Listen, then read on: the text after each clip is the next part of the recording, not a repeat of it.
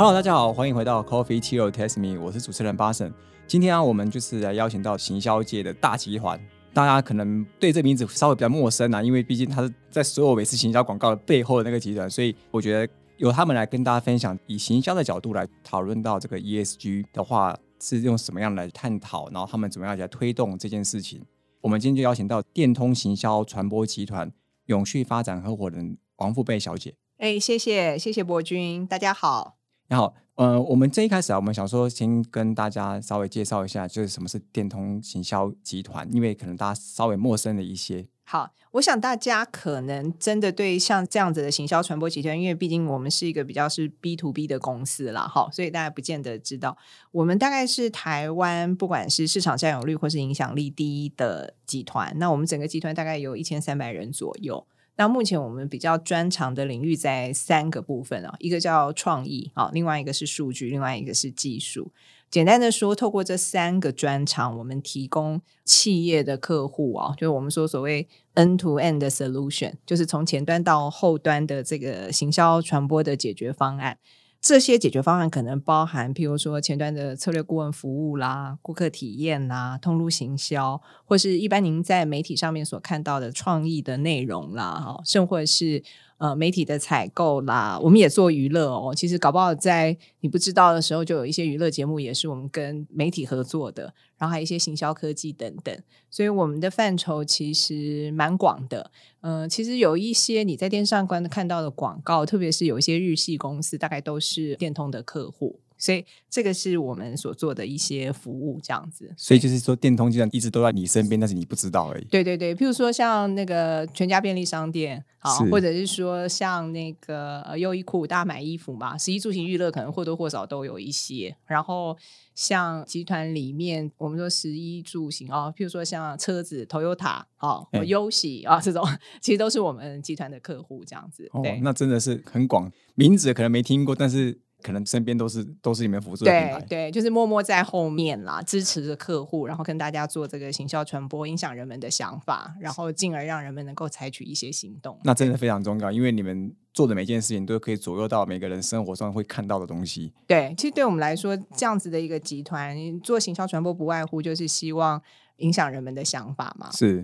那透过这个所谓影响人们的想法，可能就是改变人们的偏好，或甚至就是鼓励人们的行为。好，所以改变人们偏好，譬如说，呃，您以前可能比较喜欢吃肉，后来喜欢变吃素啊。因为我们今天要谈跟永续比较有关嘛，所以就来谈到这个吃素吃肉的事情。那这个就是哎，我们可以做的事情。好，或者说我们说改变人们的行为，譬如说你以前可能在。采购的时候，或是啊买东西的时候，你可能啊不买这个打折的衣服，你觉得很很不愉快。对。可是哎，后来后续你慢慢会觉得说，哎，我必须要从我自己的需求出发，从有必要我才去做采购啊。那这种其实都是电通可以协助客户去做的事情。对。可协助客户来怎么样改变人的消费习惯，对生活习惯的感觉。对对对。那刚刚提到永续嘛，那我们想说，或者是 ESG 好了，以你个人你自己在生活中，你怎么样去面对这件事情？哎，我自己在看永续这件事情啊，我自己蛮喜欢联合国非常早期有一个定义，他就说什么叫做永续？永续就是我们在满足这一代人类生活水准的需求的同时，我们也希望我们后代的子孙跟我们一样，保有一样的这个生活水准或者是需求。那大家觉得说哇，这定义好伟大。其实这样子定义之下，我觉得也没有像大家想象中的这么困难。我们简单的讲，譬如说，我不知道国军有没有小孩，譬如说像我，我自己就有小孩嘛。我小孩在上大学了，哎，那我就会想，对他来讲，他除了经济上要无余之外，那未来他的生活，那所以未来他的生活，当然就是我们的环境不能破坏嘛。不然他以后这个说气候变迁越来越年后就没地方住了，对对对，或者越来越热啊，或者什么北极圈的冰块跑过来啊之类的，或者是说，哎，我们说偏乡或者说不同的地方啊，这些呃小朋友们啊，他们是不是可以有一些什么公平平等受教育的机会啊等等？所以我在看永续这件事情，我觉得简单讲，对于每个人来讲，你都有孩子，或是你都有亲人，那你的下一代，你希望如果他跟你过得一样好。那这个一样好，以前可能都是从经济的角度来看，那未来我觉得我们其实应更应该要从所谓环境或者社会的角度来看。所以我觉得它简单定义就是这样。对，是那那你生活中你有没有做什么改变去达成这样的一个 ESG 或者永续的这样的一个有？啊，譬如说我基本上是每天带便当的人。好，他们就说：“哎，你为什么每天都可以带便当？我就算晚上是在外面吃饭，吃完饭我就会把我的便当拿出来，然后就开始把这个食物放打包一下对，稍微打包。这看起来很像那个，你知道，就是欧欧巴桑吗？还是？可是我觉得这老一代的这种习食的观念，其实就是习福习食嘛，其实就是永续的观念呐、然后再来，我我每次要去上班的时候，我们不是就带便当吗？那我都是用我们曾经用过的纸袋哦，比如说以前可能点过麦当劳的纸袋，我们就会收起来，然后就用那个纸袋把便当装着，然后就去。所以我同事就说：“你怎么每天吃麦当劳？”我说：“没有，我都是用麦当劳的纸袋 把食物装去。”啊，这个就是我们日常生活会做的事，就是小小的改变而已。，对对对，然后譬如说读了一些书以后，发现吃牛肉真的是 碳排的大宗。其实我现在如果能够不吃牛肉，我都尽量不吃。对对是，。那这样的话，我刚一是个人嘛，那我想说，如果以整个电通集团，它对在整个 global 的话，它是怎么样来定义针对这个永续 ESG 的部分有什么样的策略吗？呃，有。其实电通，因为我们是一个日系公司，然后基本上我们也在日本是一个上市公司，所以我们大概在几年前，我们就非常积极的在发展我们所所谓企业的永续发展策略。那在我们集团这个策略，我们叫做 Social Impact Strategy，好，就我们叫做社会影响力的策略。那它的核心概念其实就跟大家想象的 ESG 有点类似，只是我们比较更独特的地方是说，刚才有讲，因为我们在市场上一个比较独特的位置，在全球或在台湾都是一样，就是我们是影响人们的想法，所以我们更期待说，哎，能不能透过我们跟我们的客户的力量，发挥更大的影响力？好，那在策略上，我们大概有三个轴线，第一个轴线我们叫做打造一个永续的世界。那这个东西它就跟气候变迁、气候行动有关。譬如说，电通可能是全世界第一个行销传播集团，已经承诺在二零四零能够达到所谓的近零碳排哈这样子的一个目标，就透过科学为基础这样子的一个 SBTI 就有点点流行的一个标准，然后去做到这个近零碳排。那这个是在气候行动的部分。那第二个就是说，还是在这个所谓永续世界下面，我们有第二个行动，就是我们要帮助十亿人永续的消费与生产。好，其实这个有一个概念，就是消费跟生产之间呢、这件事情它必须要更合理、更永续。好，那这个我们怎么做呢？其实我们就是透过我们的客户，那当我们去协助客户在生产制造上更负责，那他在协助他的客户更负责的时候，那大家就可以达成永续世界。所以这是第一块。那第二块就是，其实比较回到就是现在大家讲 ESG 的那个 S 啊，我们叫做 Fair and Open Society，就是说我们希望能够建立一个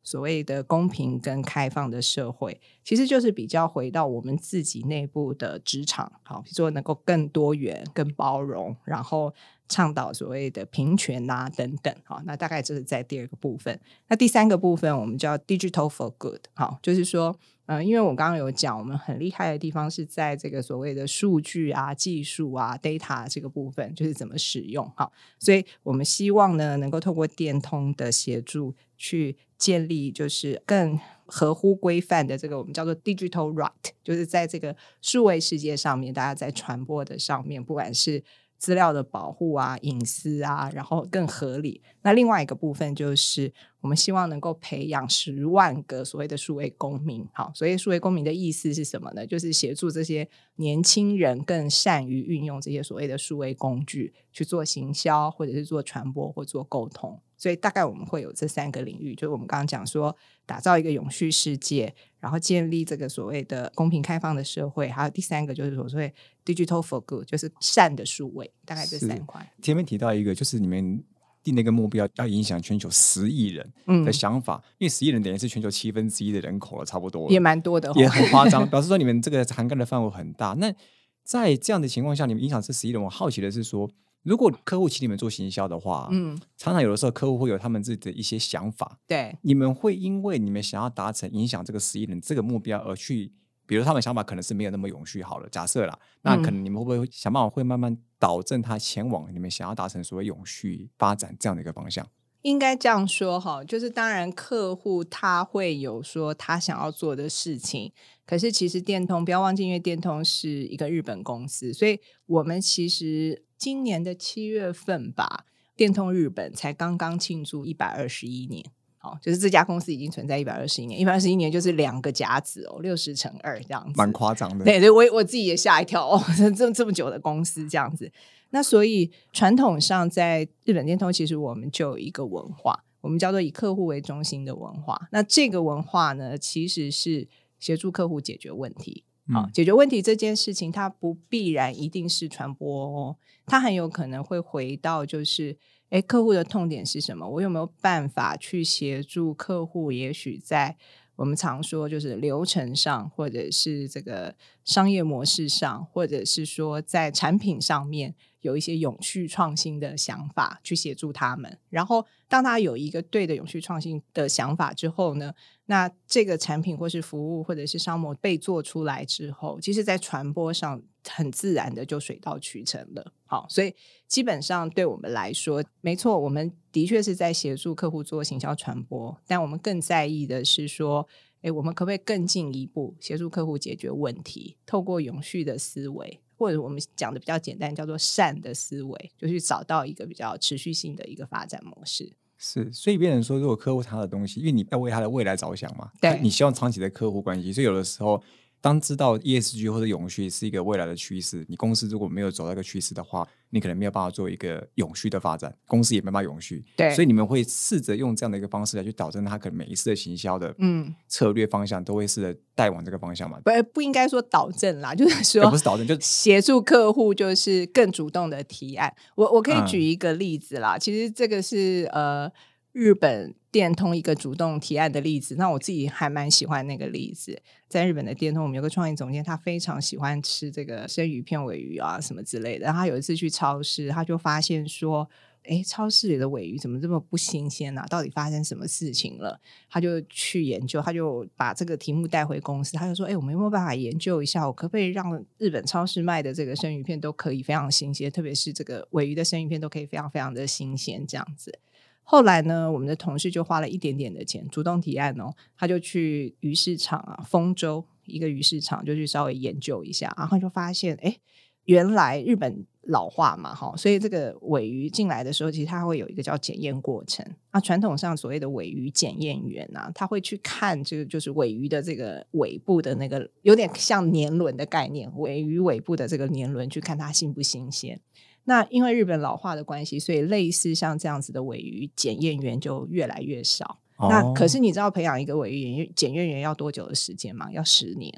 要十年经验才可以，要十年才能慢慢被培养成这样，所以他们就发现说，哦，原来这里有一个痛点是尾鱼检验员不够，所以让这些所谓的鱼货在出来的时候，它的品质有的时候参差不齐，因为没有人可以来做检验。这时候呢，他们就想说，那我有没有什么方法利用数据科技的力量来帮助这个？鱼市场能够做复兴，于是就发现说，我刚刚讲的，就尾鱼的新鲜与否是跟尾部的这个轮鱼轮鱼轮的，应该叫鱼轮吧，尾部的轮纹路有关。嗯，好，那他们就透过跟丰州鱼市场合作，然后当然还有进出口的鱼的贸易商，还有这些资深的尾鱼检验员，然后他们去扫描大概四五千个新鲜尾鱼或者不同的尾鱼的这个尾部的照片。嗯。把它拍照下来，然后就你你就想象成有点像 X 光，然后把它拍照下来。拍完了以后呢，就分类，好，什么是 A 级、B 级、C 级？你就想象它就是一个非常大的资料库。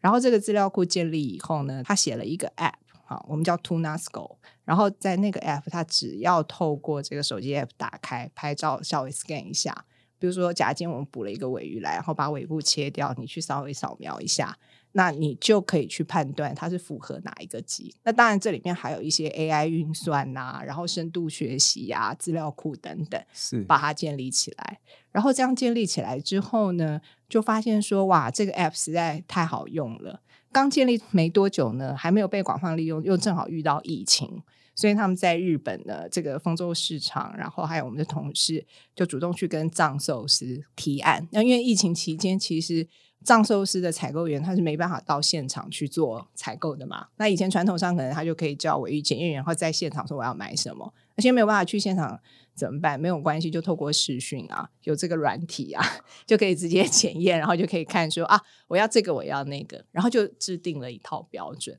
所以藏寿司呢，就在那一段时间就开始讲说啊，我是第一套这个所谓 AI 判定新鲜尾鱼，AI 检验鱼，对 AI 检验鱼的寿司，然后大家可以来吃。然后哎，藏寿司宣布之后，哇，生意变得非常的好。然后呢，日本进出口的这个渔业协会看到说，哎，这个 solution 这个解决方案非常好啊。那我们日本渔业协会也来应用好了，所以现在这一套标准，事实上日本的渔业协会也开始采用，那甚至开始推广到海外。比如说我在看案例的时候，他们就有讲说，他们已经在海外的一些市场都有导入这个 tuna score 哦，特别是在餐厅，它变成一个 B to B。比如说在新加坡、中国大陆还有美国，好有一些餐厅都会标榜说，哎，我这里的尾鱼经过 tuna scope，就是这个 AI 检验的工具，然后有判定。是符合这个年轮的标准，那你可以放心的来吃。所以你看这个案例啊，其实就是我讲的一个非常典型的，就是自己主动找麻烦，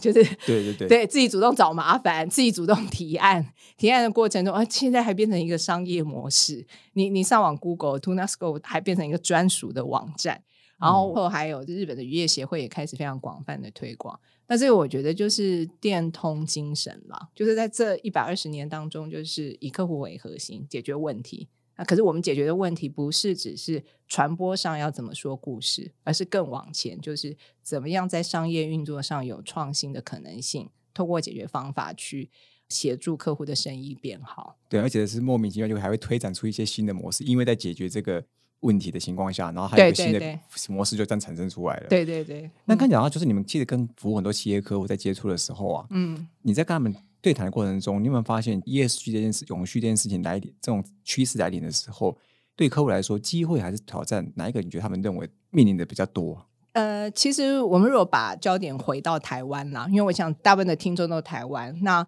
我都常开玩笑，我觉得台湾的企业在看永续或 ESG 这件事情有两个观点，一个叫被动永续，一个叫主动永续。好，什么叫做被动永续呢？被动永续就是你把永续看成挑战喽，这个挑战包含来自譬如说政策的挑战，要编 ESG 报告书的挑战，或者是供应链的挑战。那所以他不得不去做永续或 ESG 这件事，而且可能还不情愿。哎哎，有没有情愿我们不知道，我们不评论。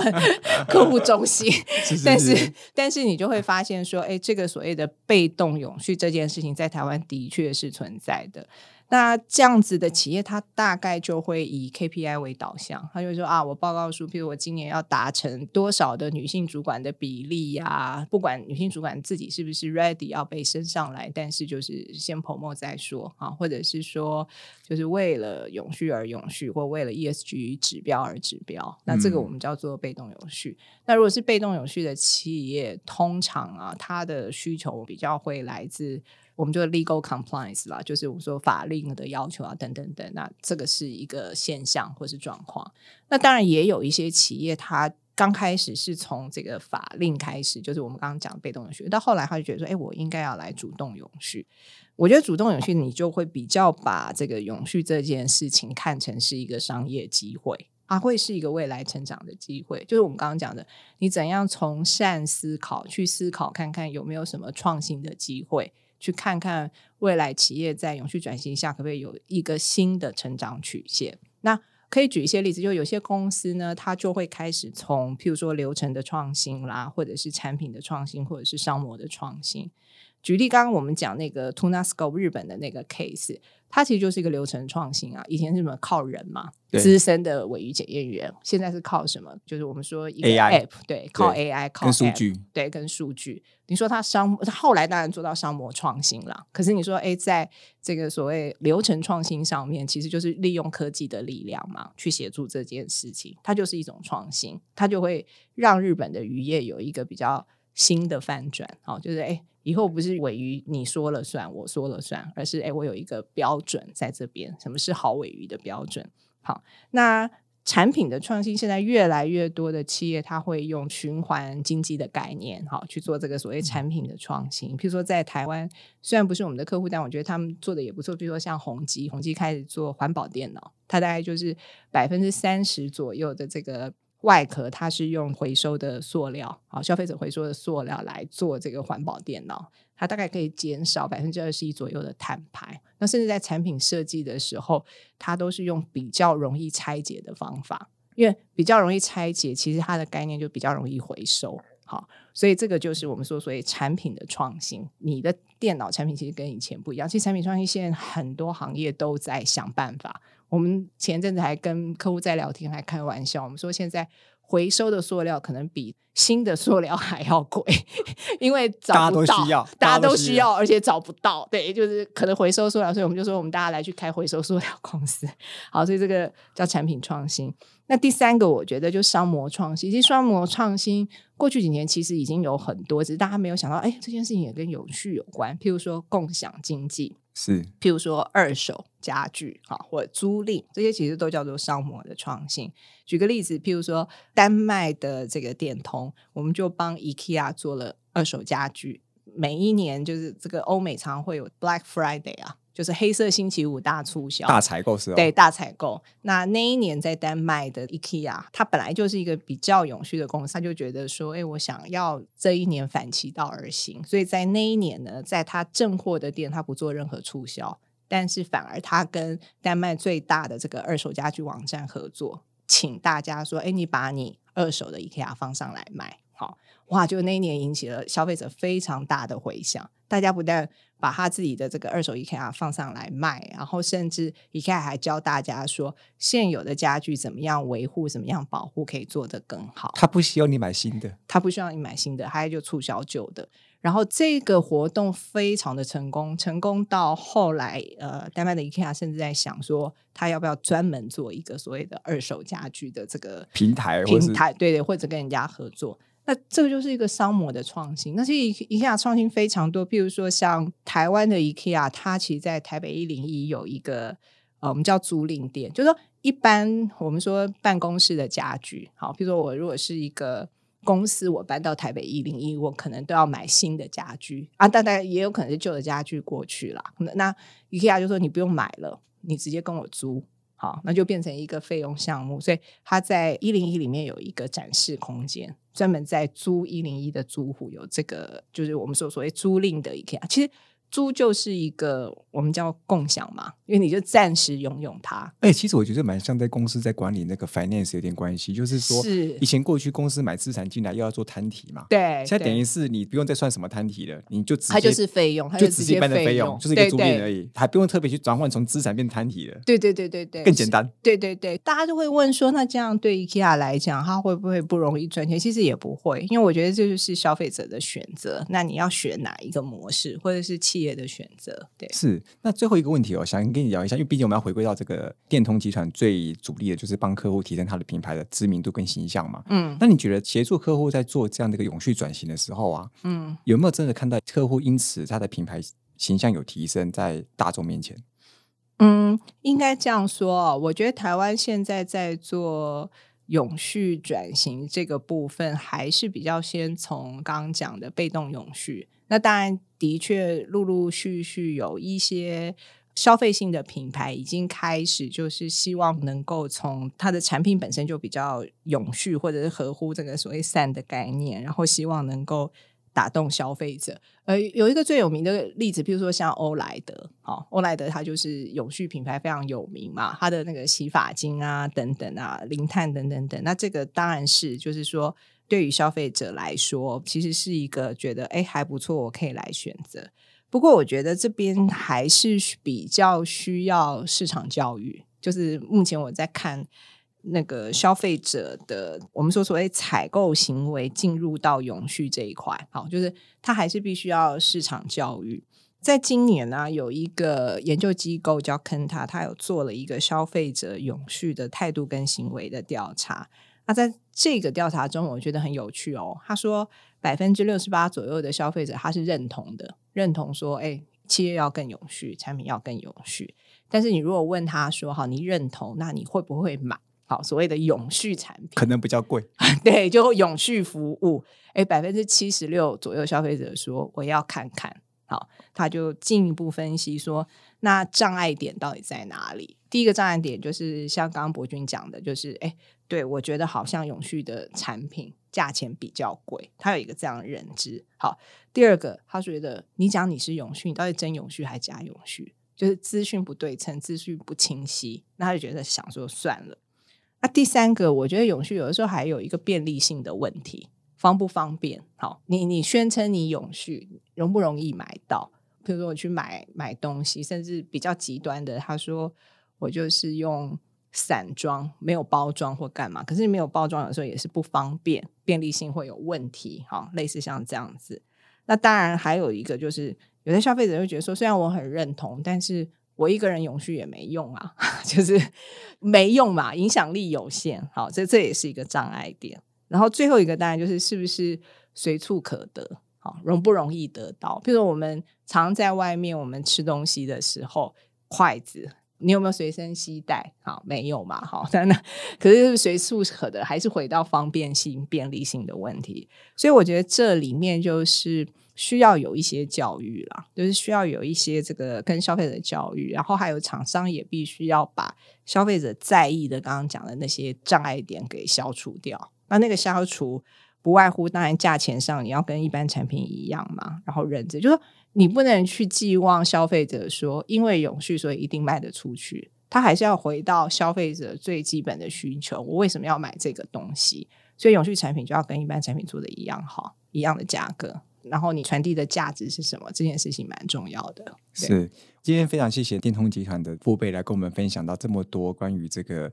身为一个集团，在你生活中，它可能影响到你各种生活中的品牌，那他们可以去做一个很大的一个决策导向来引导这些品牌来做改变大家的生活的习惯以及方向，然后投资到这些。教育成本上面呢，他举了一些很多的这些很有趣的例子，分享说这些企业或是他们做了什么数据的分析啊，可以来把这个永续的价值怎么带进生活里面来改变，或者是因为做永续创造出新的一个商业的模式，那它不一定就是真的是挑战，它其实也是一个很好的一个机会，让很多企业可以来去正视这件事情。好，我们再次谢谢电通行销传播集团永续发展合伙人王富贝小姐。好，谢谢谢谢博君。好，Coffee Tea or Taste Me，轻松聊永续，我们下次见，拜拜。